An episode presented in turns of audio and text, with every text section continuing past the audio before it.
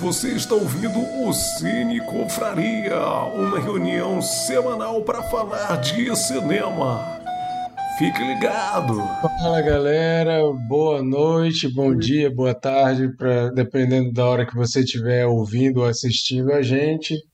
Estamos aqui começando mais um Cine Confraria, nossa reunião semanal para conversar sobre cinema, sobre cultura em geral, sobre o assunto que surgir, sobre trivialidades, sobre coisas importantes. Depende, né? A gente vai deixando a conversa levar a gente. Mas é sobre cinema, né? Como vocês veem, o nome é Cine Confraria. Então, o ponto de começo aqui é cinema. Toda semana a gente comenta um filme. Se você nunca ouviu, nunca assistiu um vídeo do Cine Confraria, nós somos um grupo de amigos que toda semana conversa sobre um filme específico que alguém escolheu na semana anterior no sistema de rodízio. Semana passada nós conversamos sobre. Qual foi o filme da semana passada, vejo? Foi Animais Noturnos. Animais Noturnos. Animais Noturnos. Eu sempre com essa minha memória impressionante, né? Conversamos sobre Animais Noturnos que tinha sido escolhido pelo Bernardo. E hoje nós vamos conversar sobre o filme A Música Nunca Parou, que foi escolhido pelo Mikael. Assista ou ouça esse episódio até o final para saber qual é o filme que a gente vai comentar na semana que vem. E dessa vez escolhido pela Sheila. Então, esse é o esquema uma pessoa escolhe o filme, todos nós temos que ver, independente se a gente gosta do estilo ou não, independente se a gente está com vontade de ver ou não. E a gente se reúne aqui para falar bem ou falar mal do filme, depende aí da, da nossa experiência, como foi. Mas antes de começar a falar sobre o filme A Música Nunca Parou, para você que só está nos ouvindo e não está nos vendo, vamos saber quem é que está participando hoje desse episódio. Bernardo, já fala aí com a galera, por favor. Boa noite, galera. Sejam bem-vindos ao Cine Confraria dessa noite. Espero que vocês curtam. É isso. Beleza. Lari? Boa noite, gente. Filme de hoje muito fofo, muito legal. Vai ser uma discussão bem bacana e fofa. Pico. É, boa noite, gente. Tô aqui na garra, porque eu tô com muito sono. Se eu dormir, Se o Chico dormir. Petição vai... para iniciar meia hora antes do Cine Compraria. Mas se o Chico Assine dormir... você essa petição. Comenta mas aqui. aí, o, mas aí o Bernardo não vai poder participar. Olha, se, o- se o Chico 15 dormir, não minutos. vai ser, não vai ser a primeira vez. Nós já estamos acostumados com o Chico dormindo aqui na, na É a nossa, É nossa- verdade. no nosso episódio. certeza não é a última. Mas eu queria perguntar para vocês o seguinte: qual é a sua música favorita? E você se lembra a primeira vez que você escutou ela? Fica a reflexão. reflexão aí no ar. Durante o episódio a gente vai responder essa pergunta do Chico, então. Sheila, Oi, gente. Comentei com a galera aqui há pouco. Eu trouxe a Lua pra vocês. Falei pro povo que eu vim a namorada do Lula. Só falta o namorado ao lado. Namorado não, enfim. Vocês me entenderam. A Lua tá aqui, a mulher tá aqui. A cerveja também. E depois eu vou apresentar uns gatinhos para adoção. Vou roubar a atenção de todo mundo, assim, uns minutinhos para mostrar ao povo. De vez em quando eu vou tirar a cena de vocês. maravilha. Micael, Boa Oi? noite. Era comigo, né? Era. Boa noite para vocês e bom dia e boa tarde para nossos ouvintes do podcast. Eu quero dizer que o Chico matou minha entrada. Ele fez essa pergunta aí da música e era isso que eu ia perguntar também. Mas na verdade eu ia perguntar qual é a música que vocês acham que seria o gatilho para vocês numa música terapia. Eu fiquei pensando nisso e eu eu imagino que seria Foo Fighters, porque eu fiz cover de Foo Fighters por muito tempo. Eu fui então, em vários covers, inclusive. É, então eu vou, vou é, apostar aqui que seria Best of You, por exemplo. Maravilha, e eu sou o Marquito, e como vocês perceberam, até pelo título do programa de hoje, episódio de hoje, vamos comentar o filme A Música Nunca Parou. Para quem não sabe do que se trata, é um filme que conta a história de um pai e uma mãe, já de certa idade, que descobrem que o filho deles está no hospital. Quando chegam lá, ele sofreu de um câncer no cérebro conseguiram tirar o câncer, mas ele ficou com sequelas e está com perda de memória recente. Então ele só lembra de coisas até certa época e mesmo assim ele está meio quase que catatônico assim. Na verdade ninguém sabe o que ele lembra, o que ele não lembra nesse momento. Né? É, ele está meio catatônico assim, não, não, não responde muitas, a, não tem muitas reações e o médico meio que diz que é isso mesmo, que ele vai ficar dessa forma, mas o pai descobre que ele tem uma certa reação a uma música e resolve ir atrás de uma musicoterapeuta que vai tentar descobrir o que, que pode acontecer ali, o que, que pode se fazer para tentar ter contato com esse filho, né, que agora parece outra pessoa não parece mais nem com aquela pessoa que eles conviveram por tantos anos. É um filme de 2011 com J.K. Simmons. É, Para quem não sabe quem é o J.K. Simmons, é o J.J. Jameson do Homem-Aranha, papel icônico dele, entre outros filmes. O cara fez muito filme bom, como Juno, como muitos outros aí que talvez vocês vão lembrar depois mas é um, um drama sobre família, sobre relação de pais e filhos, sobre música. E a gente vai Falou discutir bastante. Whiplash, né? Só que teu microfone tá desligado. Eu ouvi. Whiplash. Eu falei Whiplash. Ah, o Chico falou, estava mutado. Whiplash. Grande papel dele né, em Whiplash. E também relacionado à música. Mas a gente vai comentar aqui bastante sobre esse filme hoje. Já deixamos o alerta se você não gosta de pegar spoilers como eu. Fique avisado que com certeza vão rolar spoilers aqui. O programa não é spoilers free. A gente vai falar do filme de forma geral. Então fica a dica: assista o filme se você se importa e ouça o episódio depois. O filme está disponível no Amazon Prime Video. Então tá muito fácil aí de você achar para assistir. E depois que você voltar para ouvir a gente, deixa sua opinião, comenta aí o que você achou também. É sempre mais legal quando a gente conversa com vocês e não ficamos conversando só entre nós. Mas é isso. É, vou passar a bola aqui para começar a conversar sobre o filme. Chico, você que está com sono, vamos boa, aproveitar boa. que tu ainda está acordado para começar a falar. Depois, lá pela terceira pessoa que estiver falando, pode dar um cochilo aí de boa. Beleza, beleza. é, eu vou tentar ser bem breve vou, e vou tentar falar é, sobre um assunto que eu ando estudando isso por causa do trabalho e tal, que é sobre arquétipos. E é interessante ver a, a, a, mudança de arquétipo que acontece com o personagem. O, qual é o nome dele mesmo? O personagem principal? Sem ser o J.K. Simmons, o, o filho dele. É o... o Gabriel. Gabriel, isso mesmo.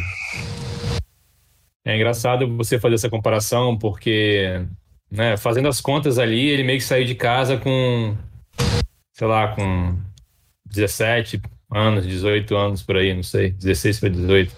É a época próxima de se formar, né? Então pode ser 17 ou 18. E ele tinha aquele aquele espírito daqueles tempos, né? Dos hippies, de querer mudar o mundo, né? dos anos 70 ali, 60, final dos anos 60, anos 70, né? Uma grande revolução cultural aí, principalmente na música, né? Pessoas é, experimentando cada vez mais, né? Até um, um, retrato da época, né? Do psicodelia e tudo mais, né? E é engraçado, nessa época, assim, que dá para ver pelo filme, ele, ele teria, ele era, né? Pelos arquétipos de, de Young, né? São 12 arquétipos e os arquétipos você tem uma predominância deles, né? Você, digamos, você tem todos os seus arquétipos na sua personalidade, mas um se destaca mais, né? Então acho que naquela época o arquétipo dele era mais do, do explorador, né? Ele tinha um pouco essa essa visão assim de querer explorar o mundo, de ser independente, de não, não ter amarras e tudo mais, né? Uma um arquétipo assim acho que até é muito comum pessoas quando são jovens, né, que querem ganhar o mundo e tudo mais. E é interessante que comparando depois que ele fica doente e vai e é internado, né? Ele acaba sendo uma pessoa meio que, digamos assim, meio sem arquétipo, né? Porque ela uma pessoa sem memória, quem que ela vai ser, né? Mas ela digamos, ela fica, ela, ela é percebida pelas outras pessoas não mais como um explorador, como ele era, mas talvez como se fosse o arquétipo do cara comum. E o arquétipo do cara comum o que ele quer é o pertencimento, é ele ser aceito, é ele pertencer a uma comunidade, né? E aí eu vejo que como ele começa a ter essa doença, que ele não tem essa memória, ele é meio que percebido como se fosse desse arquétipo. Porque o que, o que as pessoas querem para ele é que ele, ele consiga reingressar na sociedade, né? Tipo, poder ter uma vida normal. É o que ele não consegue, né? Infelizmente. Consegue entre aspas, né? Enfim, achei legal comparar dessa, pra essa parte, vendo o arquétipo e tal, do personagem. E eu achei um filme muito legal, assim, assistir com a, com a Lari aí, agora. Achei muito fofo, assim, eu acho que é, também teve um pouco influência que a gente assistiu na hora do almoço. O último episódio de Atypical, que também é bem bonitinho, bem é, um pouquinho né, emocionante. Então, hoje foram episódios e filmes emocionantes para mim. é porque, né, eu já perdi o meu pai e tal, então essas coisas de família eu sempre fico um pouco assim e tal. A Lara até uma vez perguntou: Ah, mas você não fica brincando com essas coisas? Eu falei: ah, Não, não gosto de brincar com essas coisas e tal, mas rio se as pessoas brincam com isso, eu rio e tal, acho engraçado, mas eu né, fico na minha.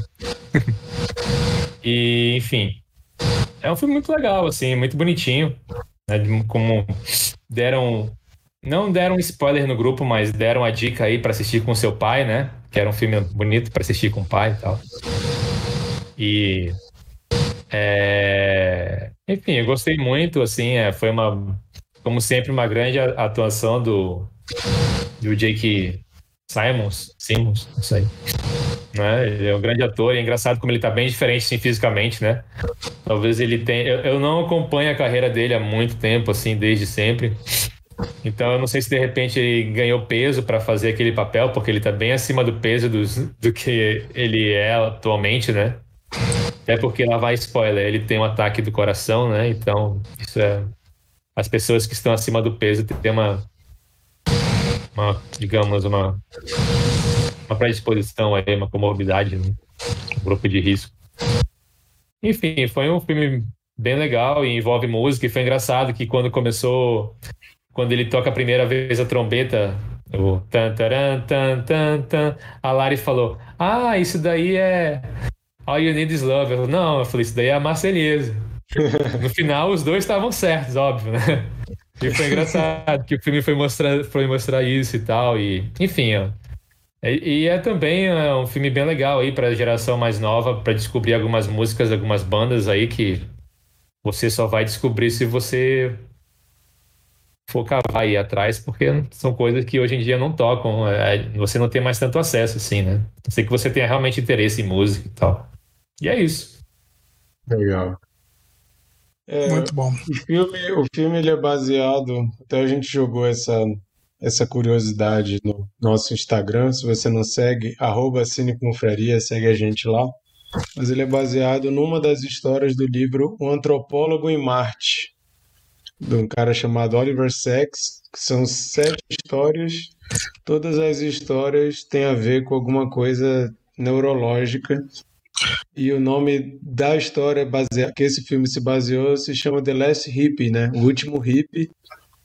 E o, E o, e o O ator- Oliver Sacks também. o ator que Não, conclui. o ator que faz o Gabriel, quando ele leu o script, ele disse que ficou maluco pela história, achou maravilhosa e ficou no pé do, do agente dele, dizendo que ele queria fazer esse filme, queria porque queria. E o, o J.K. Simmons também gostou muito e se empenhou, né, em fazer esse filme. Então, Assim, eu diria que é, um- é uma história contada de certa forma bem tradicional, né? O formato do filme não tem assim uma narrativa diferente nem nada, é uma, é uma narrativa muito comum, digamos assim, mas uma coisa que, falando da, da estrutura narrativa, que eu acho legal é que conta meio que a gente sabendo das coisas junto com os pais, né? A gente não, não sabe de nada que aconteceu antes e a gente vai descobrindo junto com os pais. E a não ser o acontecimento que gera a saída do Gabriel de casa, a gente fica ali sem saber até o momento que ele conta para a musicoterapeuta, né? Até ali a gente não sabe o que aconteceu. Então, apesar de ser uma história contada de forma bem comum, assim, bem normal, ele consegue dar esse, deixar esse mistério, né, da gente não saber o que que aconteceu, qual foi o, o- a, a gota d'água para ele resolver sair de casa. A gente já começa a ver ali nas lembranças, né, nos flashbacks, que o pai e o filho não se conectavam mais tanto assim, mas qual que foi o estopim, né, para ele sair de casa? E achei muito interessante a forma que ele vai colocando isso de forma em doses homeopáticas, né, para a gente ir entendendo aos poucos o que estava acontecendo. Eu achei isso bem interessante. O que que tu ia falar, Miquel? Eu ia falar que o Oliver Sacks, o nome dele é assim mesmo, né? Sacks. Sac, vou falar Oliver Sacks, para não ficar estranho. Ele ele é um médico, né, que, que ele, ele é intermediário de várias histórias médicas adaptadas, né? Eu queria lembrar de Tempo de Despertar, de 1990, com o Robin Williams e o Robert De Niro, que é muito bom também. E é até parecido, né? narrativamente falando. Legal. É, falando um pouco sobre essa história, né? Eu me, me conectei muito com a história. Acho que todos nós aqui somos muito ligados à música, né? Mesmo quem não toca, eu toco bateria, o Mikael toca teclado e canta, o Chico toca vários instrumentos aí. Mas até o Bernardo, Sheila e Lari, que não tocam nenhum instrumento, são pessoas É, pô, muito ligadas à bateria. música. Toca bateria? Já, já sabia. fiz aula, já tive Ei, pô. banda, etc. O Bernardo também toca, pô. A gente chama a dupla, Barbosa e Bucão, pô. Eu arranhava Pois uma é. coisa ou outra. Mesmo, mesmo quem não, não toca atualmente, né? Tem uma ligação com música aí. E, e eu acho que essa questão do filme da memória musical é algo que todo mundo tem, inegavelmente, né? Uma coisa que eu acho muito engraçado, é, para quem não sabe, a grande maioria aqui ou é de Manaus ou está em Manaus ou mora em Manaus. Eu não estou morando em Manaus, mas eu sou de Manaus, a vida toda morei em Manaus. Hoje em dia moro em Belo Horizonte. E quando eu era criança não tinha McDonald's em Manaus. Fui conhecer McDonald's numa viagem que eu fiz, eu tinha uns 10 anos, eu acho, para o Nordeste. Foi quando eu conheci McDonald's, eu ficava doido que tivesse. E é muito engraçado que eu lembro da música que eu estava ouvindo quando eu comi McDonald's em Manaus pela primeira vez. E toda vez que essa música toca, eu lembro do gosto do sanduíche.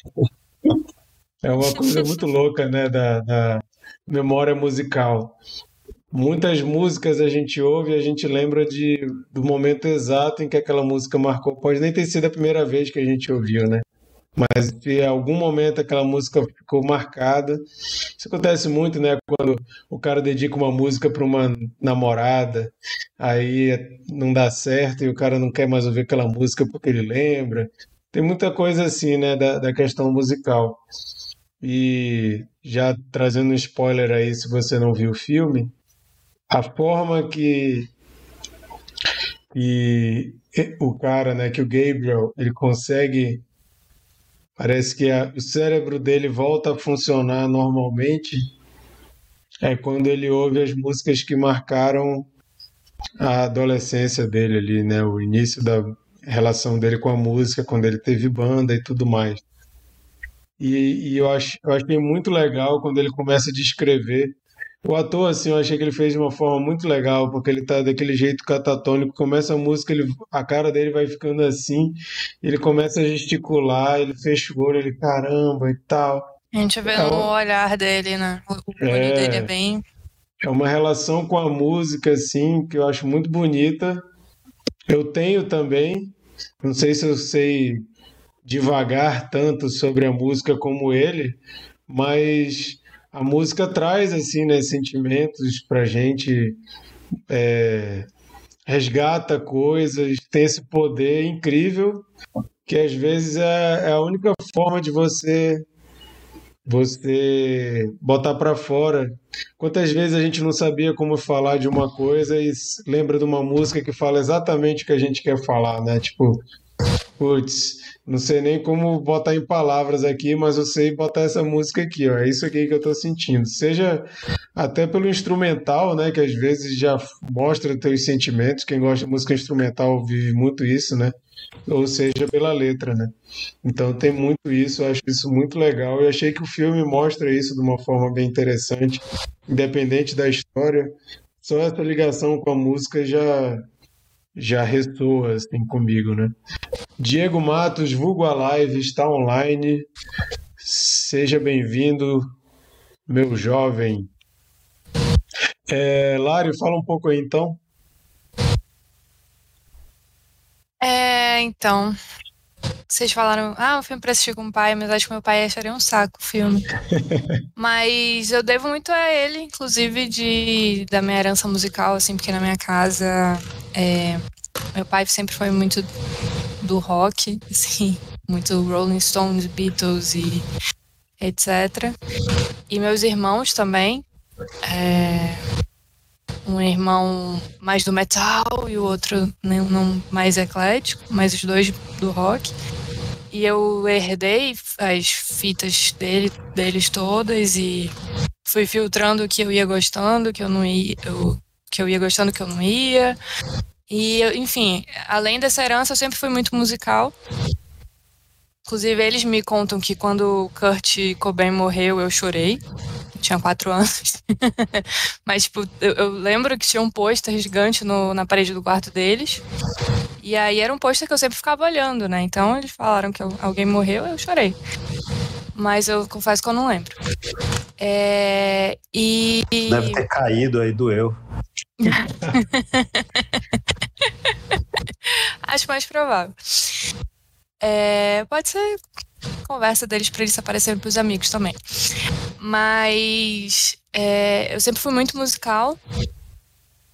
É, devo isso, talvez também essa, a essa herança de casa, mas também sempre fui muito musical, de me expressar muito através da música, de é, desde a adolescência, normal, né? Que todo adolescente ele tem mais essa predisposição é, a eu não, querer eu não sabia se... que tu tocava bateria, mas eu sabia que tu teve a banda Leclaps que eu assistia. Sério? Tu assistiu o show da Leclaps? Sério? Assistia lá no underground, direto. Arrasou. Eu também assisti várias vezes. nem conhecia a Lari, tipo, nem conhecia ela na época. Gente, isso já tem 12 anos, meu Deus. É, e, enfim, desde a adolescência, né? Que é aquela época que o adolescente está procurando, sei lá, seu lugar no mundo, sua tribo, né? tentando se expressar de alguma maneira, tentando achar pessoas parecidas, tentando se entender, mas é, a partir disso também eu fiz muitas amizades baseadas na, na música, né? Relações de amizade, relações românticas e, enfim, acho que minha vida sempre girou um pouquinho em torno da música. Tô casada com esse rapaz aí porque ele tem um bom gosto musical também.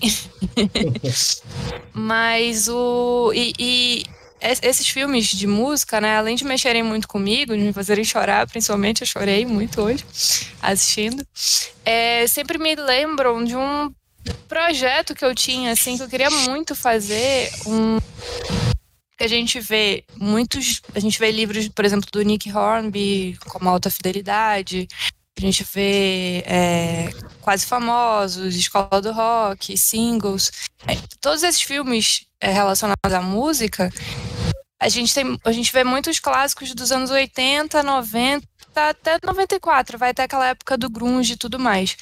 E eu sinto falta, assim, eu, eu, eu tinha esse projeto de fazer um roteiro barra livro é, com as, as, músicas clássicas da minha adolescência. Né? Então, quem sabe, algum dia eu tiro isso do papel e faço né, esse roteiro. Mas é, sobre o filme em si, assim, eu acho, acho apesar dele ser é passado em décadas passadas, ele é bem atual, né? Essa questão da, da do, dos conflitos entre gerações, assim, do, do pai mais reacionário, com valores totalmente distintos, o filho, esse conflito dentro de casa, né? A gente vê muito isso hoje, principalmente, né? Sempre viu isso. E eu achei muito fofo, ele em todos os aspectos. O, o, pai, apesar de tudo, né, apesar do seu jeito mais durão, da até uma culpa geracional aí em cima do, do pai boomer, né? Mas ele também tentando resgatar, assumindo a culpa e tentando resgatar uma relação com o filho, né? Achei bem emocionante, gostei bastante desse filme. Legal. Acho que é isso. Bernardo, E minha gente, é, eu também tenho uma ligação assim com filme que, que trata de, de relação com a família e tal. Sempre é, é algo que consegue me tocar assim. É, esse filme não foi diferente, né? É, eu curti bastante. É, eu tenho eu tenho é, geralmente eu, te, eu, eu, eu tenho uma tendência a não curtir muito melodrama, sabe? Eu, eu, eu, eu, acho, sei lá, eu acho que às vezes o melodrama ele, ele serve como um, um, uma muleta só para tu arrancar algumas reações da, do, do, do, espectador. É, esse filme eu acho que ele tem alguns, alguns momentos assim, só que eu acho que no geral ele, ele faz um uso é, é, é, moderado aí é, do, do, do, melodrama. Eu acho que ele não chega não chega a ficar aquela coisa super forçada, sabe? É, mas foi o filme. Jéssica chorou bastante quando assistiu. foi o filme que eu. Que ele eu... não foca na doença, né? Na parte da doença. Tem muito filme que, ah, é câncer, Isso. aí fica naquele negócio da descoberta do câncer. Ah, choro, choro, choro. Isso. Marquito falou sobre, sobre a expressão do, do, do, ator, né, na hora que ele ouve as músicas e tal. Isso é interessante porque a gente, porque é, é, a gente vê na expressão dele, parece que ele, ele anda com as ideias totalmente embaralhadas e aí quando toca música parece que aquilo tudo é organizado assim, né? É, eu achei bem, bem legal esse recurso. É, e, e, uma coisa que eu achei interessante, é, geralmente filmes que tratam de relação filho e pai, eles mostram muito. É, é, é, é acho que é mais, é mais, comum a gente ver o filho tentando entender o pai, né? E esse filme ele meio que inverte isso. Ele é é um pai se dedicando ali para mudar a visão dele de, de, de, mundo, um monte de coisa para tentar entender o filho. Né? E isso eu achei bem interessante também. É, é isso, não tenho muito o que falar não, gente. Só que curti bastante do filme. É, ele como eu falei, tem alguns pontos em que, em que acho que é, é, o melodrama me me deixa um pouco incomodado, mas, mas esse filme eu acho que não, não, é, é, até, até o melodrama ele tem um, ele tem um, ele é usado de alguma forma interessante. É, e é isso. Esse é um filme que acontece? Não, não, eu não acho que seja um filme que acontece. Mas, Mas o especialista é o Chico. Mas... Não, não, não, é um filme que acontece. Definitivamente. O, o, uma coisa que eu acho que esse filme deixa um pouco a desejar. Ele não mostra muito várias coisas e fica parecendo meio meio solto assim ou sem profundidade. Por exemplo, os conflitos do pai com o filho, eu achei pouco explorados e parece que foi feito assim a, a noite que ele sai de casa assim o, o, o filho pega a bandeira pegando fogo, começa, ele já sai de casa, já vai para casa e rasga tudo. Não mostra assim ó, a coisa acumulando, acumulando, acumulando, acumulando a ponto do pai fazer uma coisa daquela, né? Parece algo muito assim. De repente, pô, o cara surtado. Primeiro só porque o, filho não queria ir para para aquele aquele negócio lá que ele queria que o filho fosse e ele fugiu de casa. Assim, a gente é acostumado a ver filmes de adolescentes problemáticos, muito mais problemáticos que o Gabriel, né? O Gabriel parece um menino super de boa, assim. Tem um relacionamento aparentemente super tranquilo com os pais. Então acho que ele não constrói muito esse, esse essa gota d'água assim que é a ponto do pai fazer aquilo. E o pai também não parece ser um cara destemperado assim que ia entrar no quarto do filho, rasgar tudo e quebrar tudo daquele jeito. Então achei que ficou meio mal construído essa parte. Só que como essa parte não é o principal, né? Apesar de, de criar um clímax ali quando você descobre, e ele não lembra assim, o filho lembra, a mãe diz que lembra assim também. Então acho que deixa um pouco a desejar essa construção da tensão. A tensão ela é muito gratuita, assim, ela acontece de uma forma muito, assim, ao meu ver, mal construída. Não mostra nem o lado patriota do pai, né? A gente ainda não tem noção ainda até esse momento. É. Eu acho que, que por conta Calma, da, da, tu só fala no final. O cara já quer defender o filme aí só porque ele escolheu. relacionado a isso que o Marquito falou, eu também, eu também senti. É, é, eu também me senti, na verdade, um pouquinho enganado. Acho que essa é a palavra. É, mas, assim, o filme usa um recurso do, da, da memória sendo reconstruída, né? E nos coloca na, na visão do pai. É, mas, assim, em vários momentos em que houve conflito do pai com o filho, a gente não, não, não entende, eles, não, eles nunca mostram a, a, o lado do filho mesmo, para deixar a gente descobrir isso junto com o pai, né? E assim, a gente já, na, na, acho, acho, que durante o, o, filme a gente já defende o filho, de, acho que é, é, é, eu acho que é o normal. Eu acho que não precisavam ter escondido certas coisas, tipo, ah, aquela noite que, que o senhor fez aquilo, eu, eu, foi minha primeira vez com a minha, com a minha namorada. Ah, aquela noite foi o dia que o meu amigo foi recebeu a carta para ir pro, pro, pra guerra. Ah, sabe, vários pontos-chave que eu acho que, que, que é, não precisava se, se segurar para a gente descobrir na hora, porque assim, enfim, a gente já, já, já comprava ao lado do filho e já sabia que, que havia um tipo de excesso pro, pelo lado do pai, sabe? Antes do Mikael, é, Sheila, fala um pouco também, por favor. Oi, gente. Então, como já era previsto, não me emocionei, Mikael. Não derramei uma lágrima. Mas é porque, ao contrário do Chico, minha história com meu pai foi bem curtinha, então não tenho referencial de relação paterna, não tenho, tenho nada disso. Ah, o tema paterno não me, não me sensibiliza. É... Só, só um parêntese, Sheila.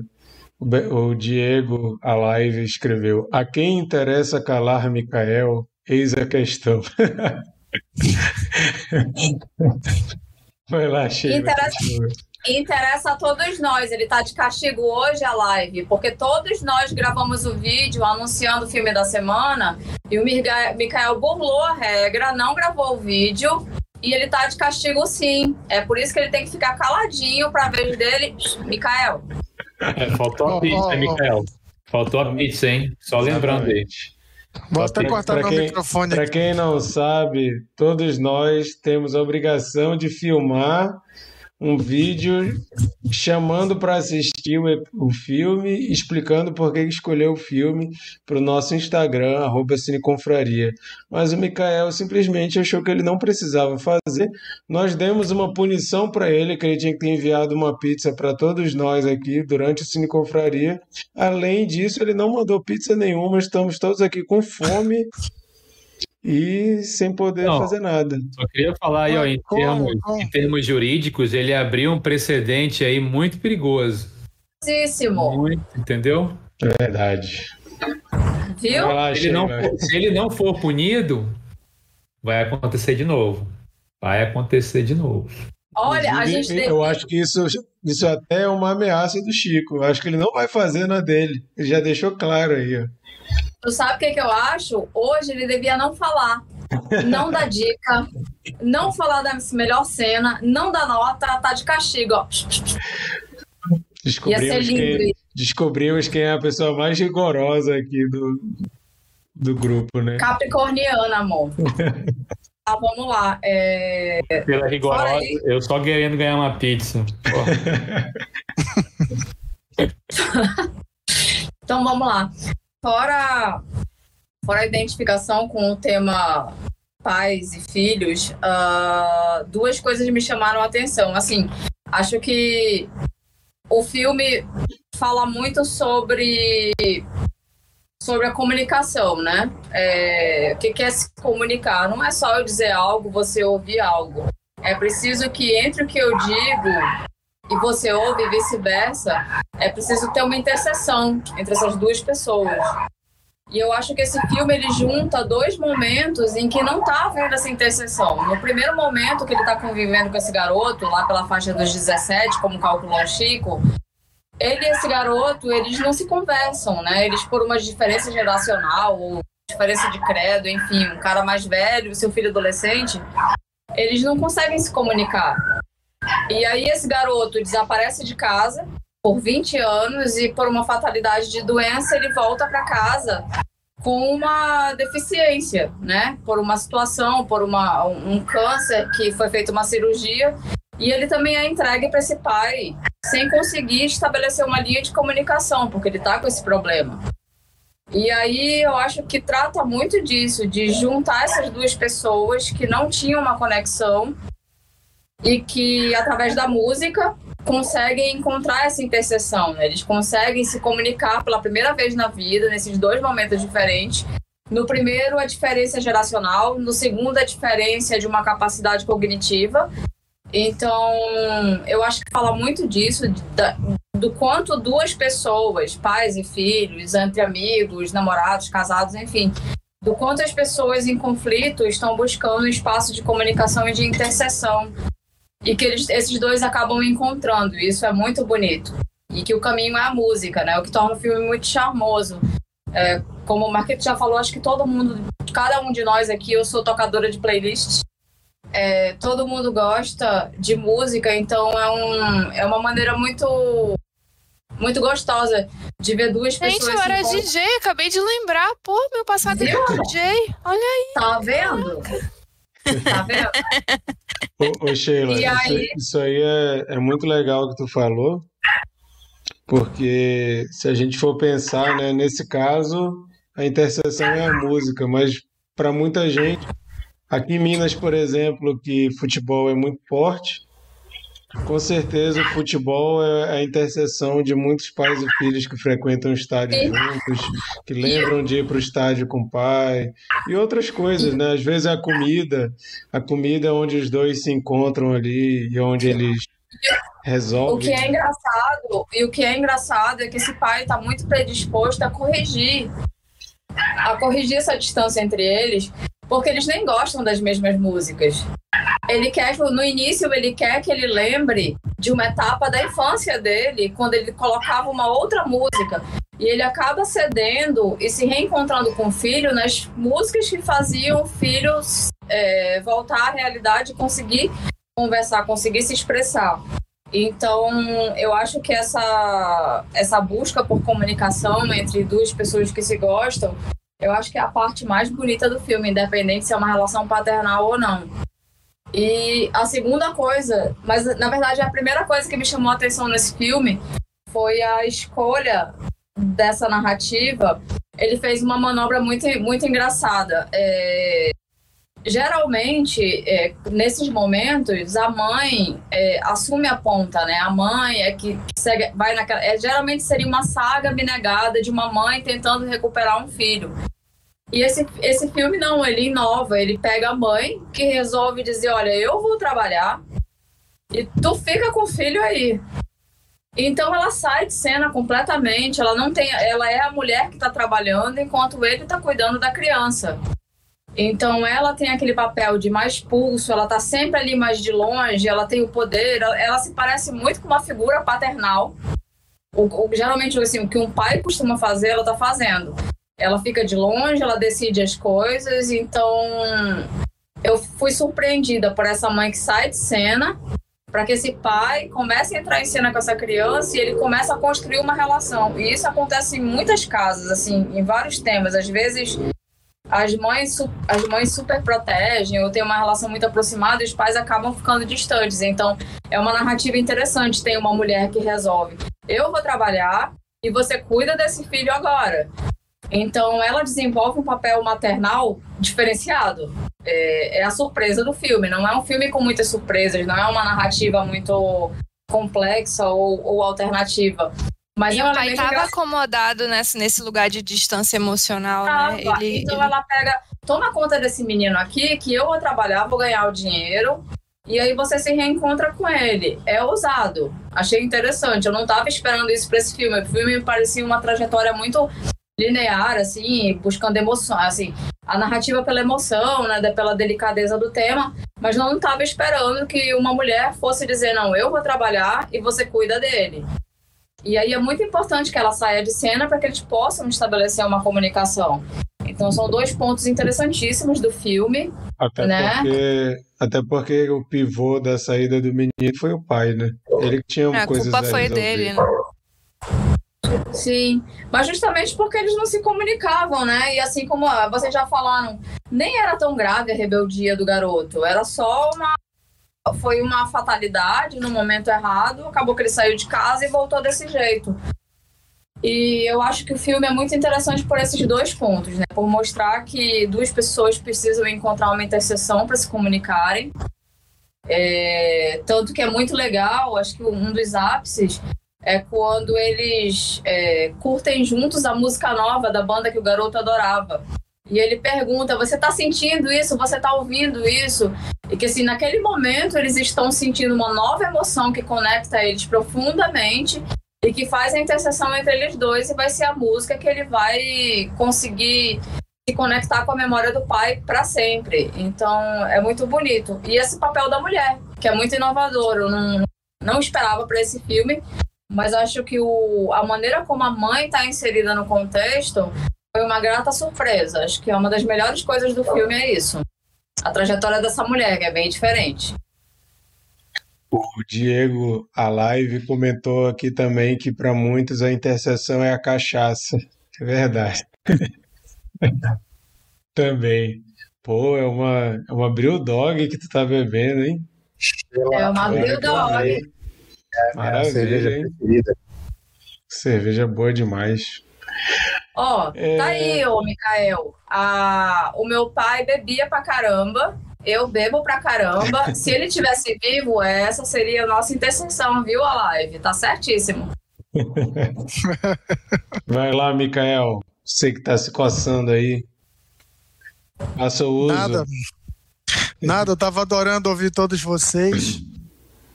É, certo de que vocês são pessoas que não guardam rancor, que são pessoas maravilhosas, que têm o coração eu sou aberto. comprável com uma pizza, facilmente. É, É, a pizza é a E- nossa e- interseção aqui, né, cara? e pessoas, pessoas que têm insights profundos e, e eu poderia ficar a noite toda ouvindo. Ó, puxa Meu ascendente é ranço, viu, Mikael? Porque, Bom. ó, deixa eu, deixa eu contar pra vocês. Durante a semana que você é o curador, o Marquito chega lá no PVT. Ei, jovem, já gravou teu vídeo? Se tu quiser subir teu vídeo, só sobe hoje, jovem. Aí eu pergunto, Marquito, tu cobrou o jovem dele gravar o vídeo dele? Não, não cobrou. Eu, eu esqueci de cobrar. Temos uma falha aí.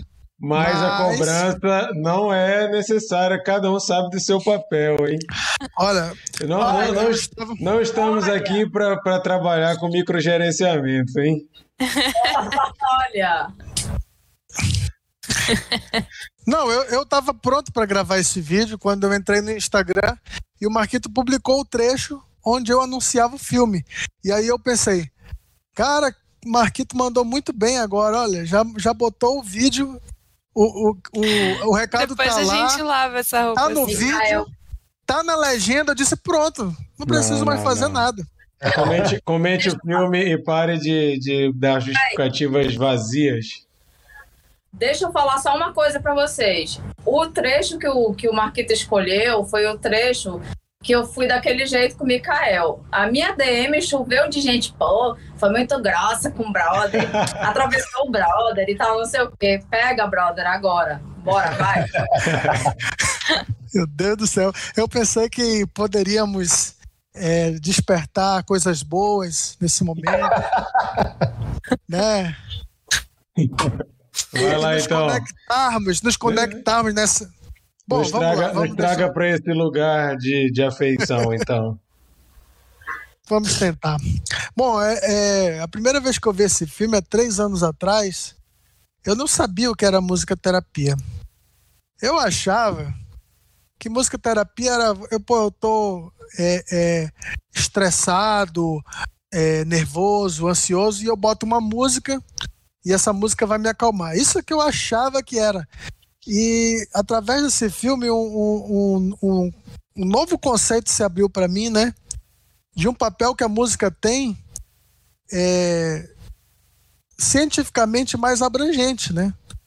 Porque a música ela, ela é capaz, através de uma, uma terapia séria, é, despertar sinapses, né? É, é, reconfigurar o cérebro, né?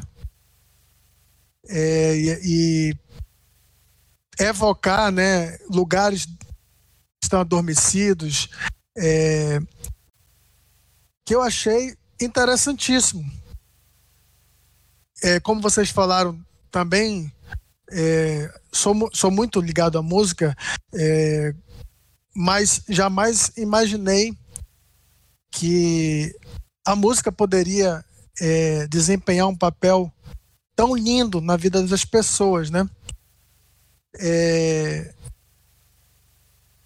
como a gente falou, esse filme é baseado em experiências reais de, de médicos, né?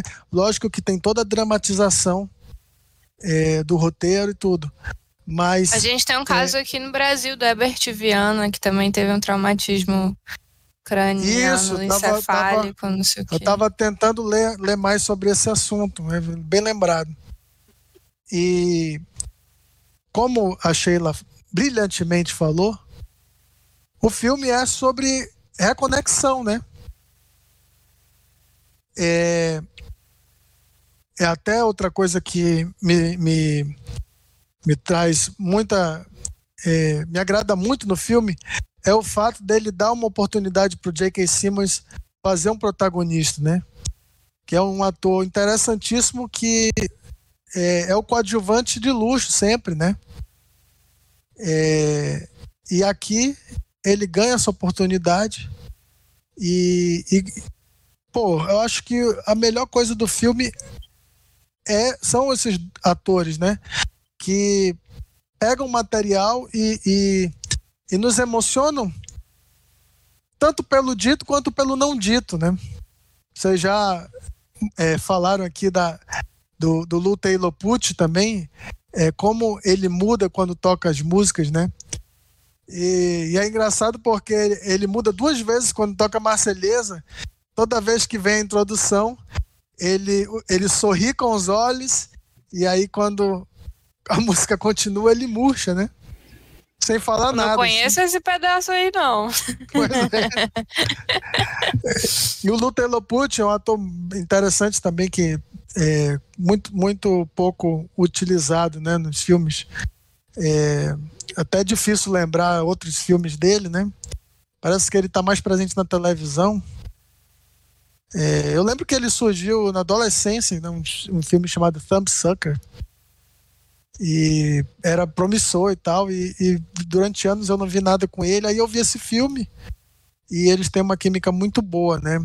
É, enfim, é, essa questão da relação pai e filho realmente é,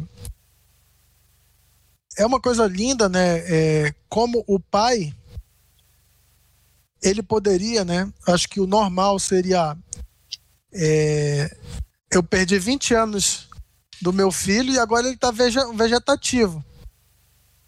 Vou. É, eu, não, eu, não, tenho mais nada a ver com ele, né?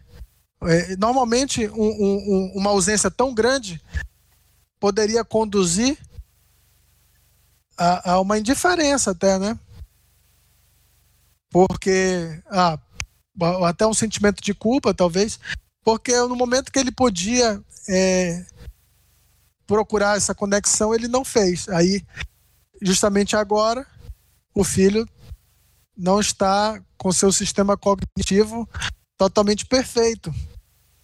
E o que é mais bonito é que ele é, resolve né, é, buscar é, a música terapia não era nenhuma coisa muito conhecida e ele passa por cima do, do próprio orgulho, né?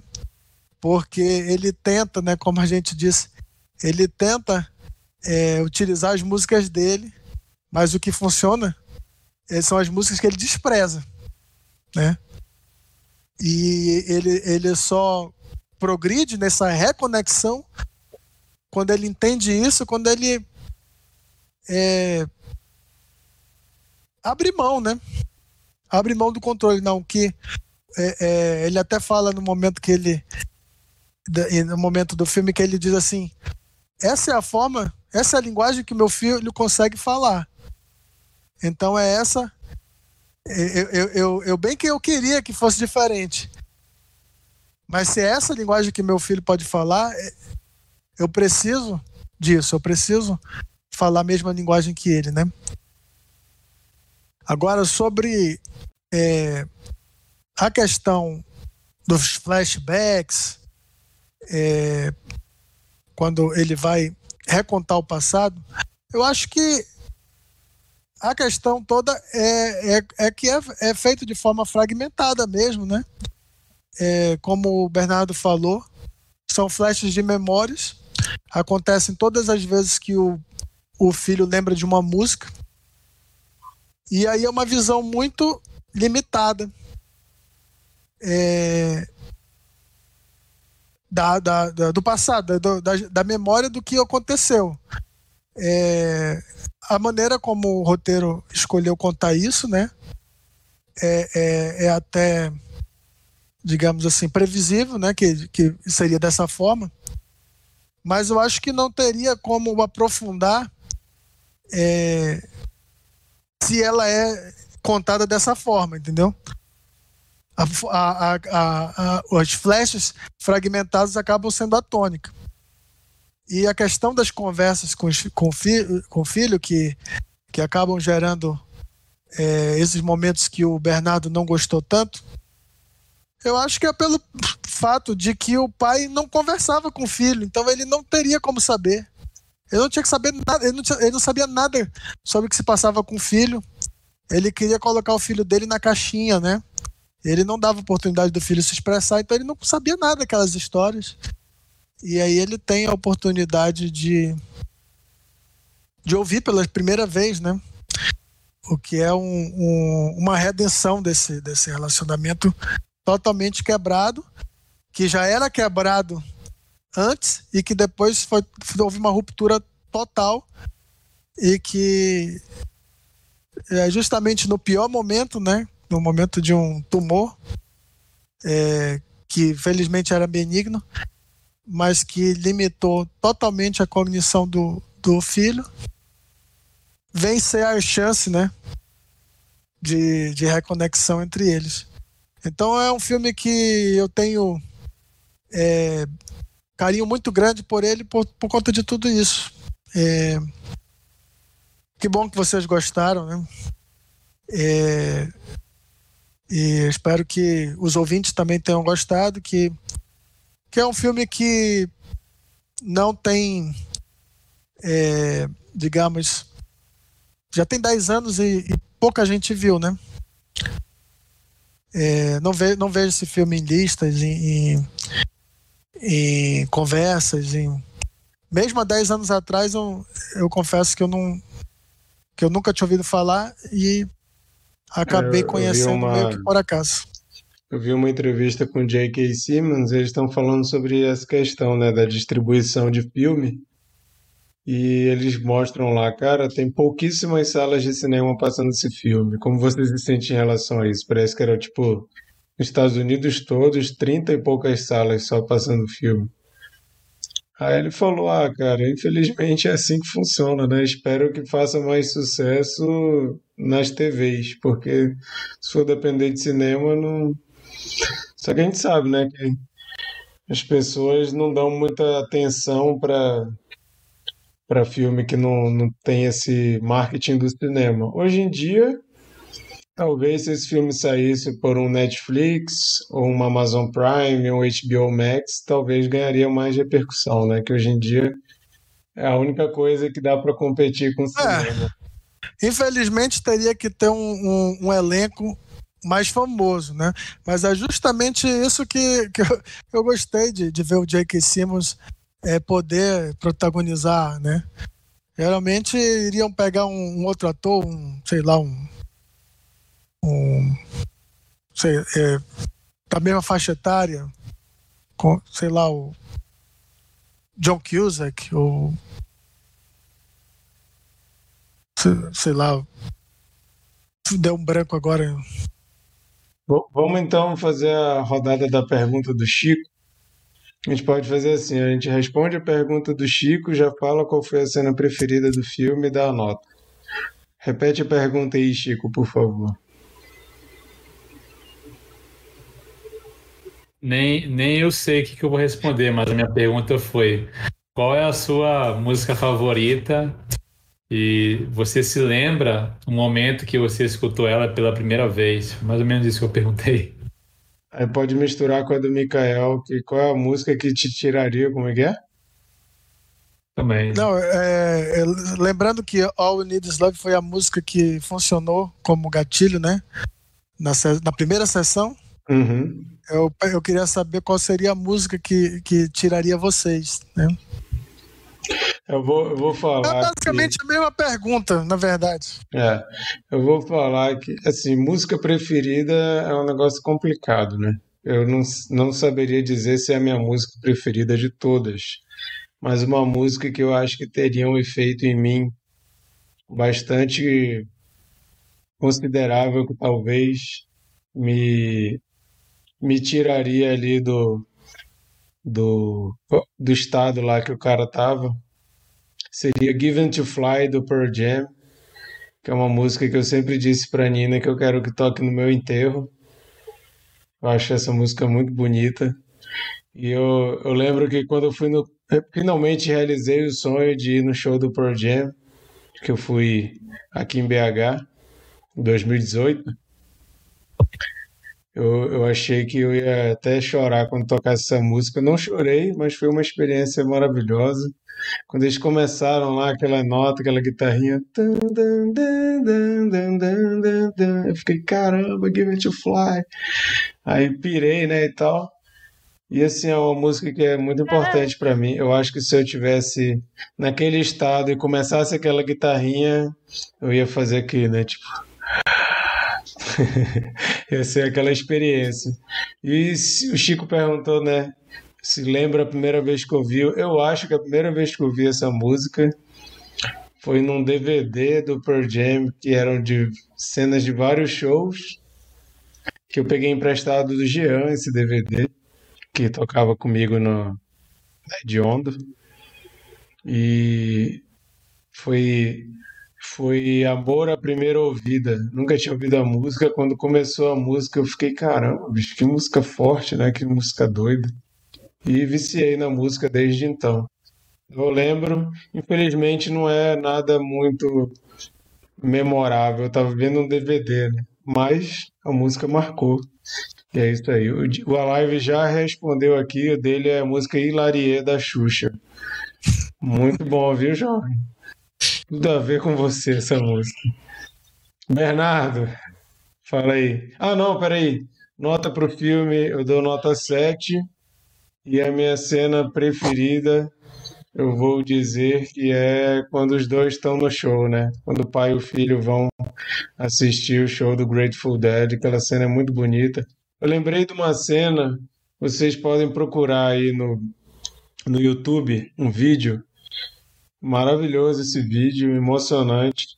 Tem Lembrei um pai, também, já sei até qual é pai de um vai garotinho autista e o garotinho, ele é viciado em Coldplay. E ele adora a música Fix You. Aí tem um vídeo maravilhoso, assim, incrível. O pai tá com o filho no show do Coldplay. Aí quando eles começam a tocar essa música, o pai começa a filmar a reação do filho, do autista, filhinho dele e tal. Aí lá pelas tantas, na hora do Tears stream down your face, os dois já estão se acabando de chorar, o pai e o filho, o filho chorando, cantando de olho fechado. Eu lembrei muito dessa cena, assim, né?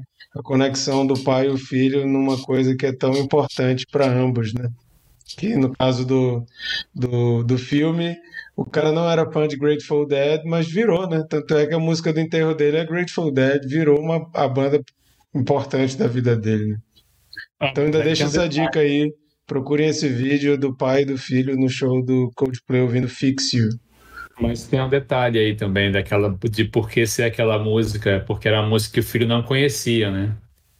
Então ele está é. tentando criar uma nova memória para o filho dele, né? Forçar uma música nova, né?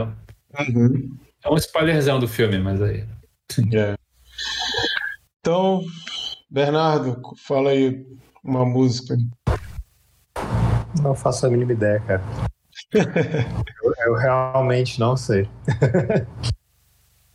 cara, eu vou dizer que uma música que toda vez que eu ouço eu lembro de ti, porque tu ouvia muito. Qualquer música do Blind Melon, cara. Eu ouço Blind Melon, eu lembro Aí, do Bernardo. Blind Melon, Blind Melon, uma das minhas bandas preferidas. Pronto, qualquer do Blind Melon, vou, vou falar talvez Change. Só não sei dizer, só não sei quando foi a primeira vez que eu ouvi essa música. É verdade, cara. Eu, eu comecei a escutar mais Blind Melon por causa do Bernardo. Inclusive, ele emprestou o DVD, fiquei muito tempo sem devolver para ele, mas devolvi. Verdade. Devolveu, devolveu. Acho que, acho que tá aqui em casa. Ah, tá, tá aqui em casa. então fala a tua nota é... e a cena preferida. Minha nota pro filme também é 7. É, minha cena preferida, cara, na verdade, as cenas com a Cília. Pô, sacanagem. Aquele, aquele, aquela, aquele foi o par romântico que deveria ter, ter ido pra frente, mas, como ele fala, vocês mulheres que sempre querem se, querem se formar.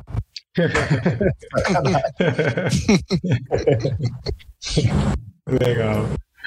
É... Cuidado, cara. Você vai ser cancelado. Vai ser cancelado.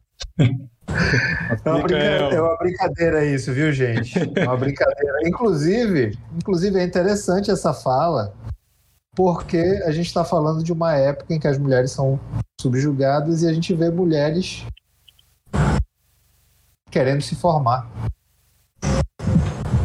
Então, beleza, Mikael. Bom, eu Mais falei. mulher na faculdade do que homem.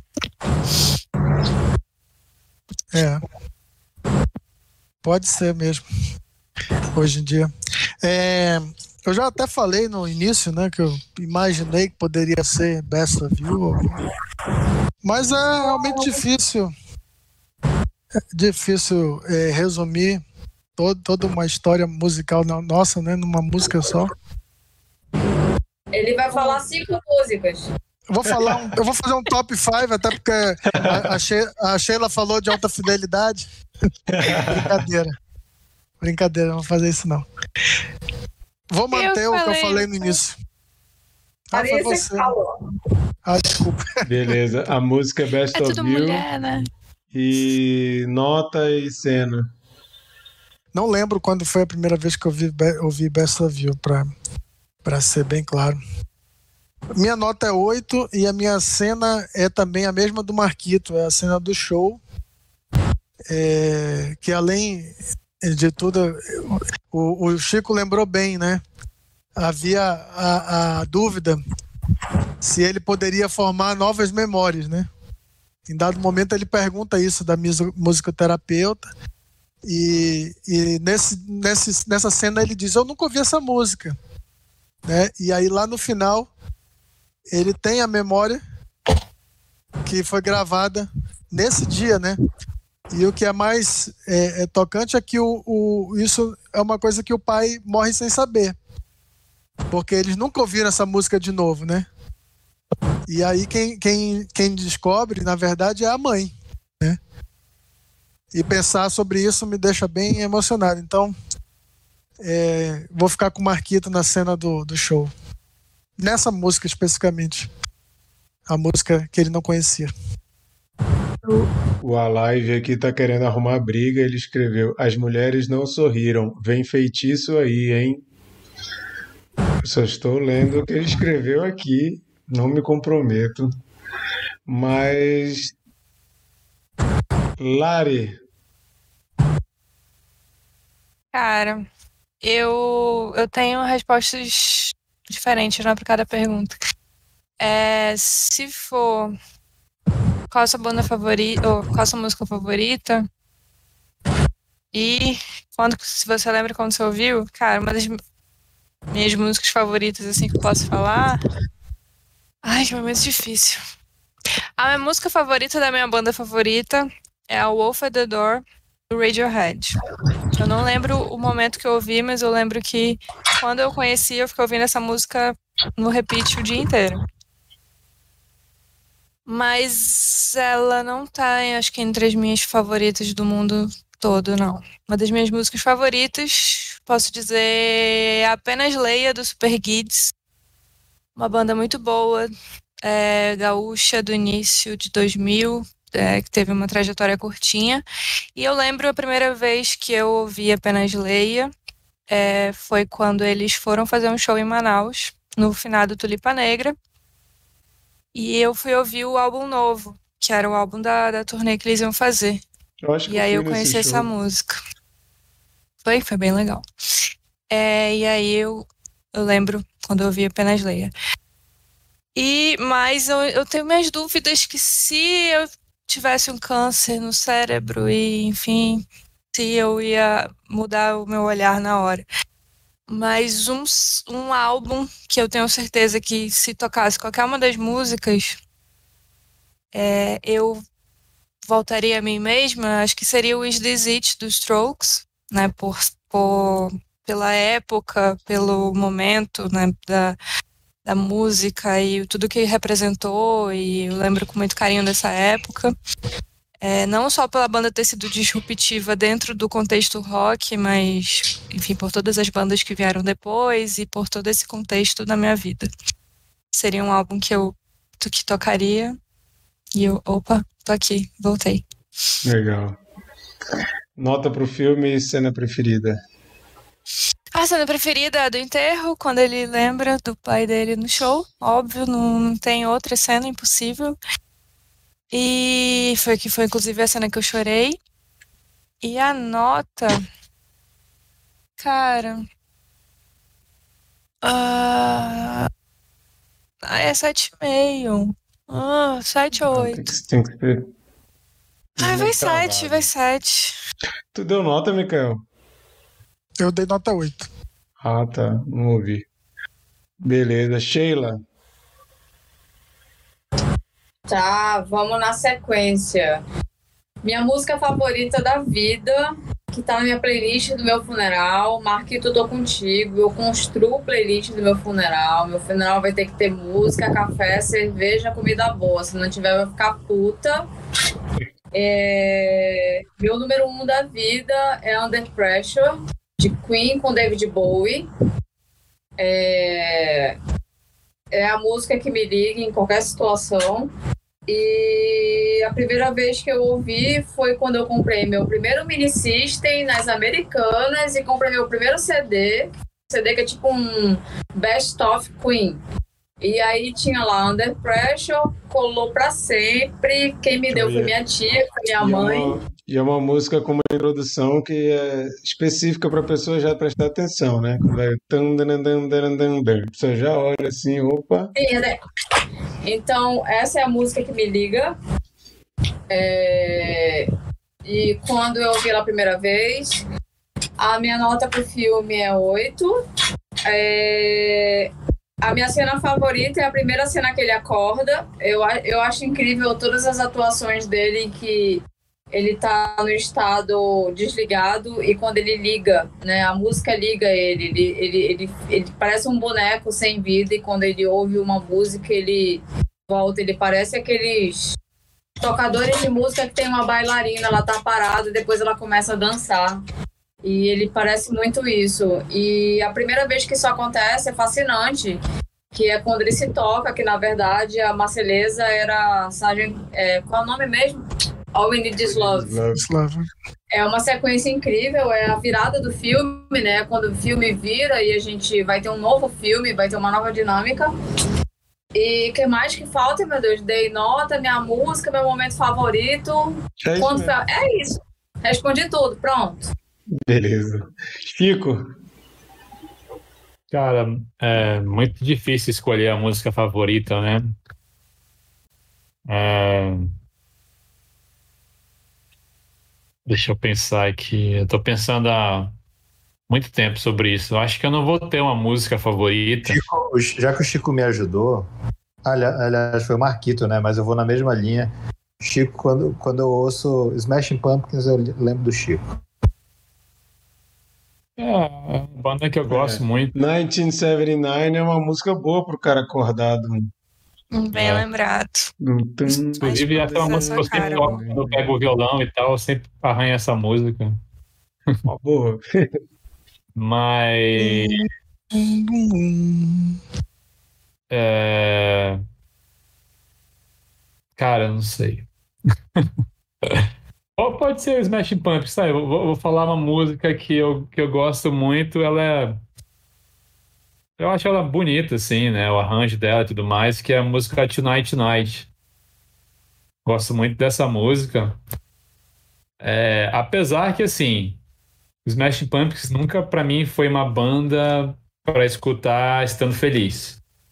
A maioria das vezes foi mais bandas que eu escutei quando eu estava em momentos de força na minha vida, na minha adolescência. E, Mas quando mas- Tu, tu- se tu passar por musicoterapia algum dia na tua vida, se Deus quiser não vai, eu vou colocar o melancolia pra você. Não, aí você pode botar um outro disco, dou uma, dou uma dica. Você coloca o disco With the Beatles, dos Beatles, porque esse foi o primeiro disco dos Beatles que eu escutei. E eu era muito novo na época, então quando eu escuto a primeira música, que é It Won't Be Long, eu já fico, caraca, já eu fico muito animado. Então acho que se for para eu ficar animado, talvez seja esse disco. With the Beatles, que é o segundo disco que tem aquela capa icônica, que é aquele fundo preto e os rostos deles assim e tal. Legal. Seria esse disco, eu acho. Não, nunca use ele, por favor. Nunca E usei a- ele, não entendi. É, nunca. Ele não, ele não quer precisar, né? desse- É, e tal. Ah, tá, não vai, não vai, não. Obrigado. E minha nota favorita, acho que é igual de todo mundo, que é a do show, né? Muito legal. E a minha nota, eu vou usar o meu mesmo raciocínio de sempre. Se eu dou a nota quebrada, eu jogo para cima. Então, nota 8. Legal. Pô, eu, também, eu acho que é isso aí. Eu queria mudar a minha, tu concorda? Não, já foi, já foi. Não, pode mudar. É 8 a tua também? E eu tenho um É, protesto. 7,5 arredonda pra 8, né? Eu já fui Eu- eu tenho um professora, protesto, coitado dos assim. alunos. Porque essa pessoa aí que tá querendo mudar o voto me falou na época aí que a gente tava no flerte que a música favorita dela era Concrete Bad do Nada Surf. Nossa, é verdade. queria- Essa é a minha música favorita. Caraca, queria que- obrigada por Quero lembrar, amor. explicar isso daí. Olha aí, já tá querendo Verdade, eu tinha de esquecido novo. dela, verdade. Com certeza, nossa, sim. É, essa é a minha É, música trocou favorita. então a nota e a música. Mas isso, mas isso foi lindo, isso foi lindo. Mostra que ele lembra. Exatamente. Inclusive-. Obrigada. amor. Inclusive, qual foi a que ele te disse? Ah, Porque ele, ele, foi sabonetinho igual, ele se esquivou. hum. Sempre. Tá né? não me deu uma música top one, não, mas é, é verdade. Essa Concrete Bad Nada Surf seria, acho que, a única música que eu tatuaria uma frase em mim, sabe? É. Ah, mas acho que a primeira Muito música que eu escutei dos Smashing Pumpkins, assim que eu escutei mesmo, parei, caraca, que banda massa, acho que foi Perfect. Que já é do Adore já, mas acho que foi o disco que foi lançado na época que eu já tinha uma idade assim e tal. Não é para escutar, para acompanhar Smashing Pumpkins, acho que foi o Adore. Oh, Tá Perfect, vendo, gente? Adore. A gente moia a pessoa e sai. Tem que ser na tortura. Só vou fazer um protesto aqui, que a única pessoa que falou uma música brasileira foi a Lari, viu? O resto tudo é música gringa. Vamos valorizar a música brasileira.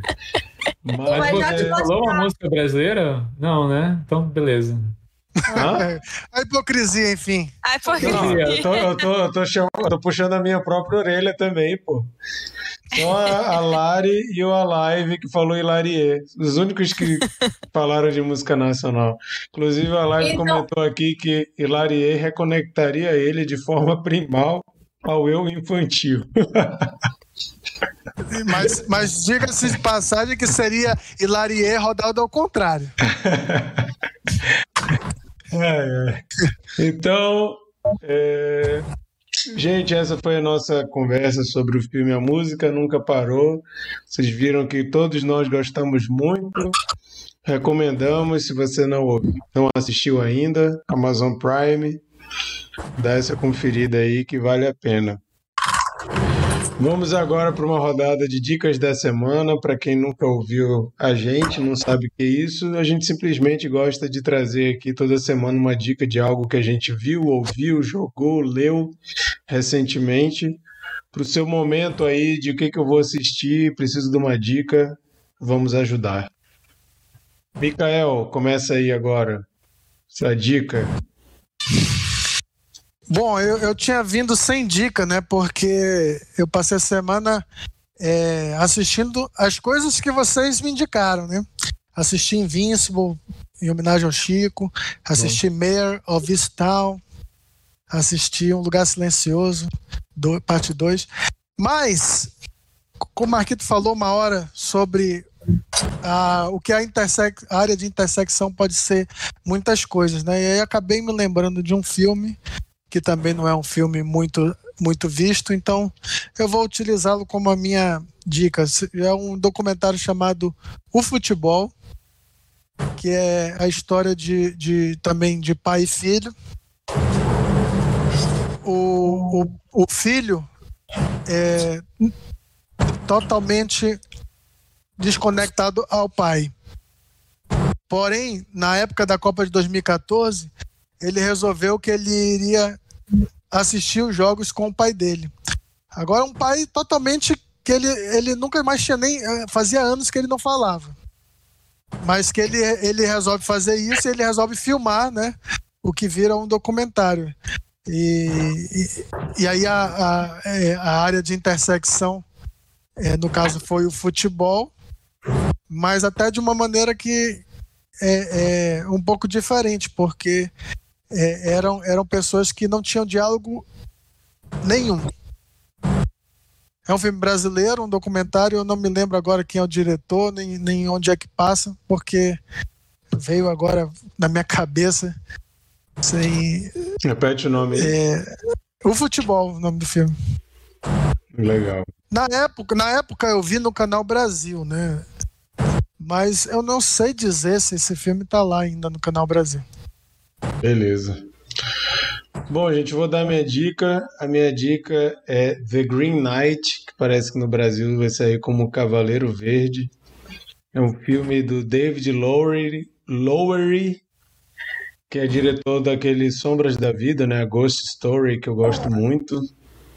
Filme poético pra caramba, né? Bem filosófico. E Green Knight, é com Dev Patel, Alicia Vikander e o Joe Edgerton.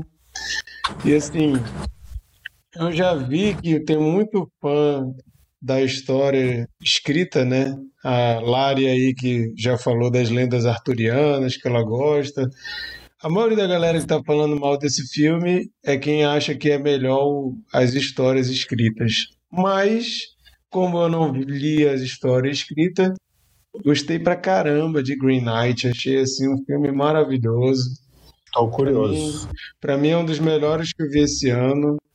Assim, o filme tem uma, uma um clima meio assim, é um filme de fantasia, né? Aquele lance medieval, fantasia, aquela elementos fantásticos e tudo mais.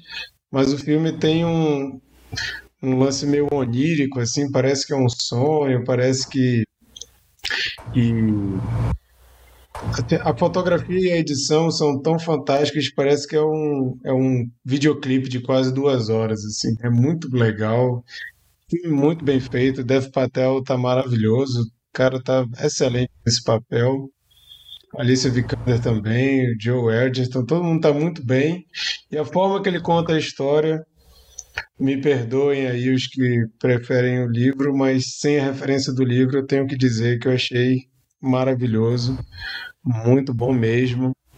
Então fica aí a minha dica. O Diego aqui comentou que Green Knight e Pig até agora são os melhores do ano. Pig que eu já dei a dica aqui também. Vocês podem ver que o Diego é minha alma gêmea, né? O cara tá falando aqui tudo que eu já falei. É, então essa é a minha dica.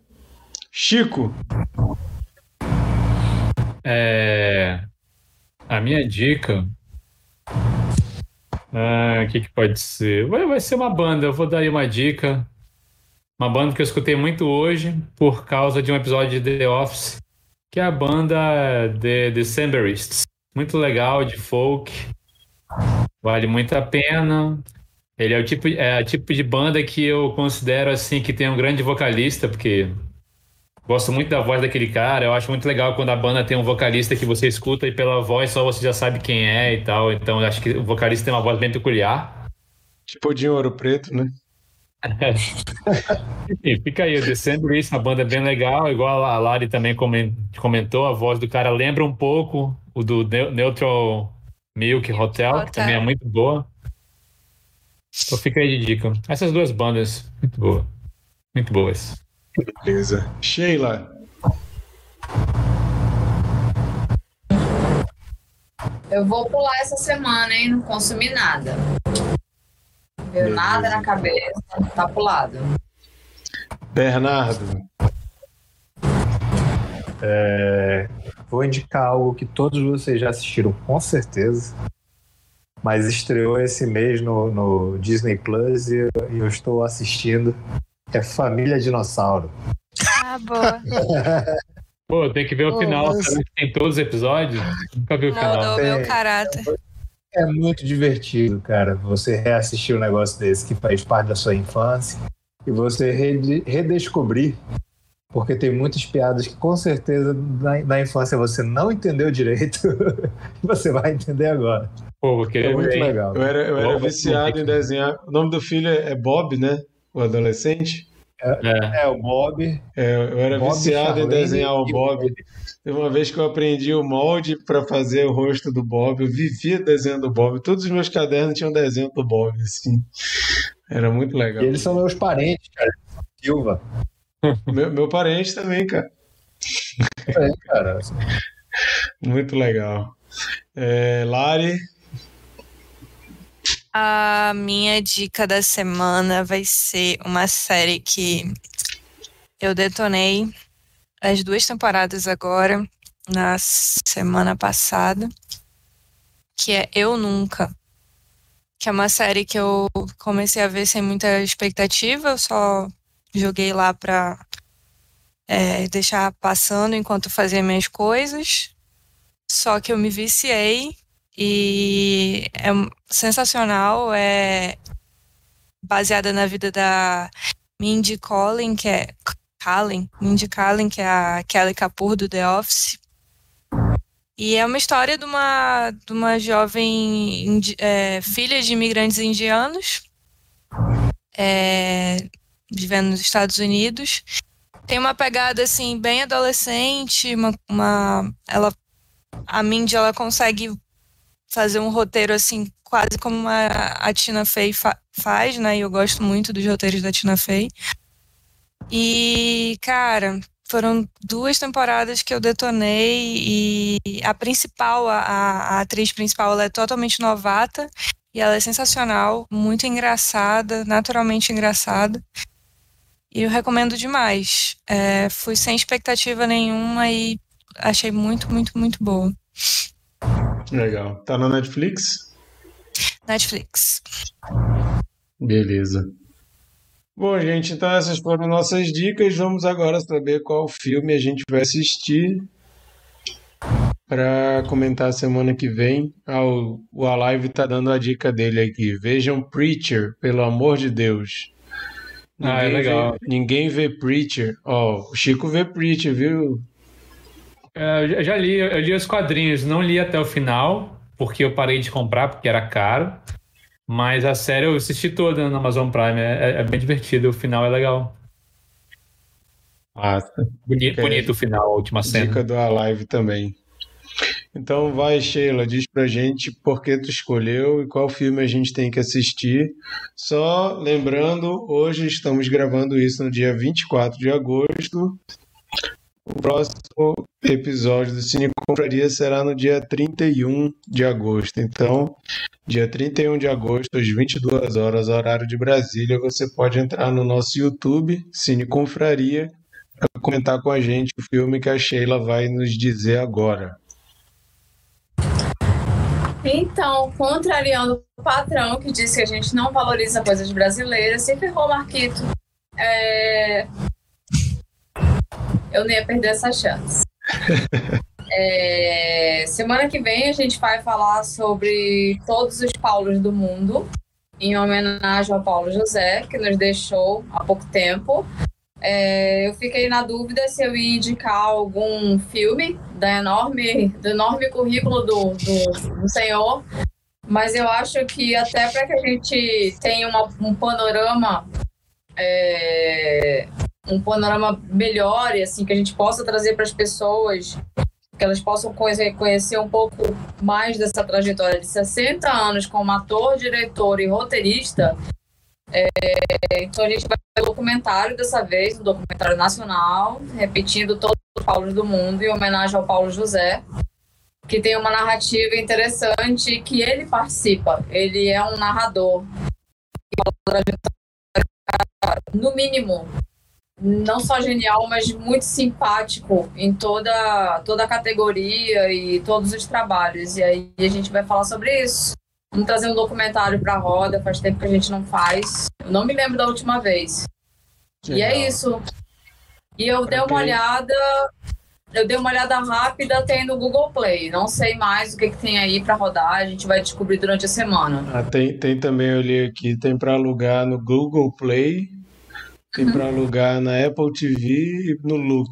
Então, se você quiser alugar, o mais barato é no Google Play, R$ 3,90. Bem baratinho, né? Vale a Bem pena. Baratinho. Ainda mais por ser um filme brasileiro. Não baixem. tentem, tentem alugar aí que eu acho que vai valer a pena. Então é isso, gente. Semana que vem, terça-feira, estaremos aqui mais uma vez reunidos para comentar todos os Paulos do mundo, documentário escolhido pela Sheila.